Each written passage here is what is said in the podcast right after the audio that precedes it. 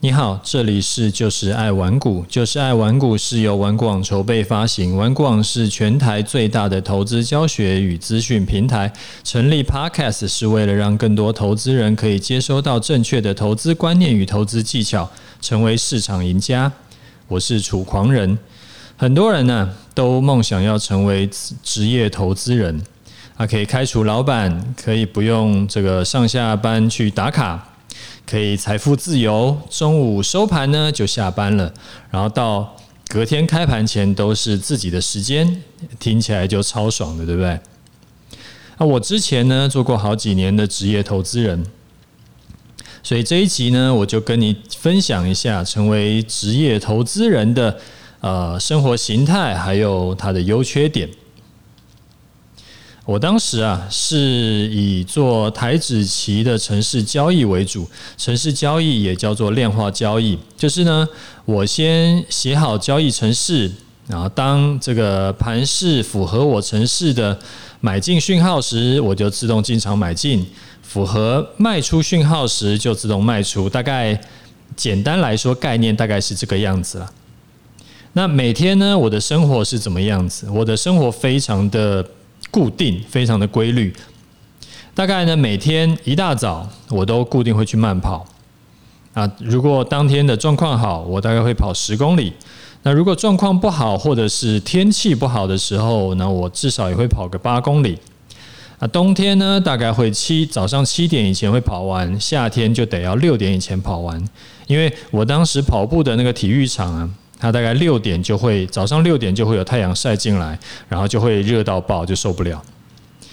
好，跑步呢是锻炼身体，而且也可以让自己的脑子去放空，把心情就沉稳下来，然后去准备应对之后即将要面对的，就要开盘，然后之后的操作。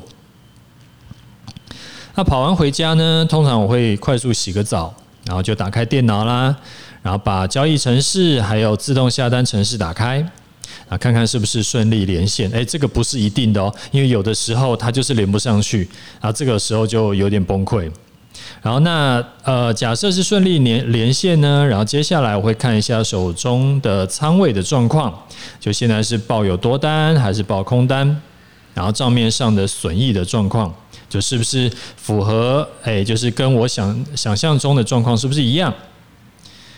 啊，不过，呃，我不会说，就是基本上交易呢，我比较就是依靠我的程式，我不太会说晚上还要熬夜去看美股，然后或者说是这个半夜不睡觉，然后清晨很早就先去看美股，没有，我早上就是直接去跑步了，就不管，所以完全就是等到盘前我才去把我的交易程式打开，然后做好刚刚讲的那些事情以后呢，真的是开盘后，我反而比较没有立即要处理的事情，但是我会盯着盘，盯着盘，然后以防去这个出现什么特殊的情况需要手动处理。举例来说，例如说需不需要手动换仓啦？因为期货它会有那个就是换仓的这种这种状况嘛。然后或者说需不需要？呃，下选择权来避险啦，等等等等的，就是手动的部分。那我会就是呃，就是会要盯着盘，然后因为就是难免会碰到一些手动处理才才能去解决问题的情况。那从八点四十五分到一点四十五分，我都会坐在电脑前面吃饭呢，就是拿着便当，然后盯着荧幕。那有人可能会问我说：“为什么做城市交易还需要看盘呢？不是他都自己做吗？”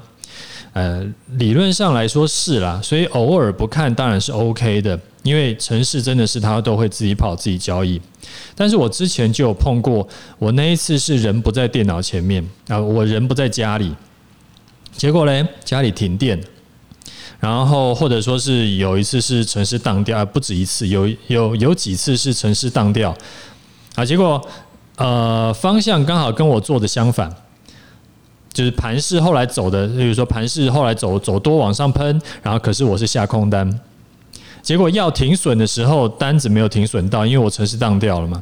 啊，重点是我根本还不知道，我人在外面，我以为想象中我家里的城市应该是跑得很美好，那以为当天是开高走低，我的城市逻辑应该是盘中就翻空了，然后到尾盘的时候账上应该是有赚钱，结果没想到那一次是城市当掉，然后我就把我的多单一路一路从高就是报到低，一路报到底，结果是当天是下午我回家才发现这个惨剧。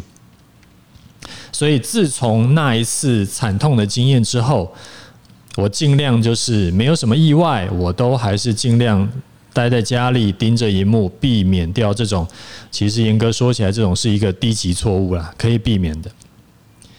那到了收盘呢，我就会去研究今天的盘势，诶，是不是我的城市有可以在优化的地方？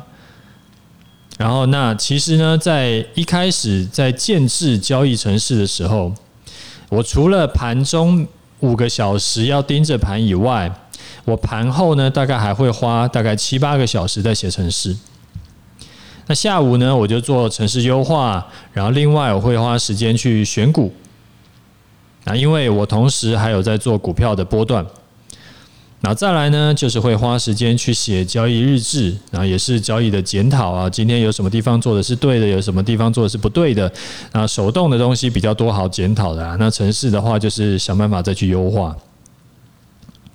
那后来呢，呃，大概零六年，二零零六年年底的时候，那个时候我开始写部落格，然后所以下午也会花时间去写文章。如果没有要另外建构新城市，我大概会忙到晚上大概七点左右，然后就会吃饭，然后就休息了。可是如果说有新的想法，例如说有呃可能跟朋友交流到，就是跟其他的这个呃业内的或者是一些操盘手交流，然后有一些新的想法，有一些新的策略，想要想要说来执行、来实验看看的话。那我通常吃完晚饭还会继续再继续弄，所以这个就是我当时做职业投资人的一天。所以我是每天很早起，然后呃工作到可能吃完饭，哎吃饭前或者是吃完饭后还继续弄。那严格说起来，你觉得有没有比上班轻松呢？我自己觉得是以以工作时间来说的话是没有。那有。有一些好处啦。第一个就是说，我不用花时间通勤，因为那个时候我在任何地方都可以交易嘛，所以我自己是在家里交易。然后另外呢，就是因为等于是我没有在上班嘛，所以说没有老板给我压力。但其实职业投资人的压力非常大，所以理论上是，除非你真的是。家财万贯，然后这个投资的钱完全就对你来说就只是毛毛雨，不然的话呢，正常情况，生活费其实都是交易赚来的。那如果是交易赚来的就恐怖啦，因为投资一定有风险嘛，哪有什么保证获利的？像我做期货城市交易，我是我自己一直都是做顺势交易的。所以做顺势交易会有一些特点，例如说盘整区间就比较容易亏损，遇到趋势盘的时候才会连本带利赚回来。那问题是，像台股台指期，它一年里面有百分之七十以上的时间是盘整。那举个例子，可能三四月都在盘整，然后五月来个小趋势，六七八月继续盘整，九月十月再来个大波段。那这样会有什么问题？我可能会在六七八月盘整的时候，因为盘整我就那个做顺势交易的，其实真的是很难赚钱。所以在六七八月盘整的时候，我可能连续三个月绩效都是负的。诶，这很恐怖哦，因为家里的支出不会因为我亏钱就减少嘛。但是我只要一个月是没赚钱是亏钱的，我银行的存款就变少。两个月、三个月都没赚的时候，其实压力就会累积到非常大，因为那时候银行存款可能减少很多了。所以很多人的情况就会是什么？他的心理的那个就是不够坚强，心理素质不够的话，他可能七呃六七八月盘整赔了钱，连赔三个月，他把他的信心都打掉了。他可能连续亏损，例如说，我有碰过连续亏损十几次的，怎么做就是赔，怎么做就是赔。然后那如果遇到这种连续亏损十几次，到了第，例如说连续亏十五次，第十六次你还敢下吗？可是第十六次可能就是遇到那个大行情。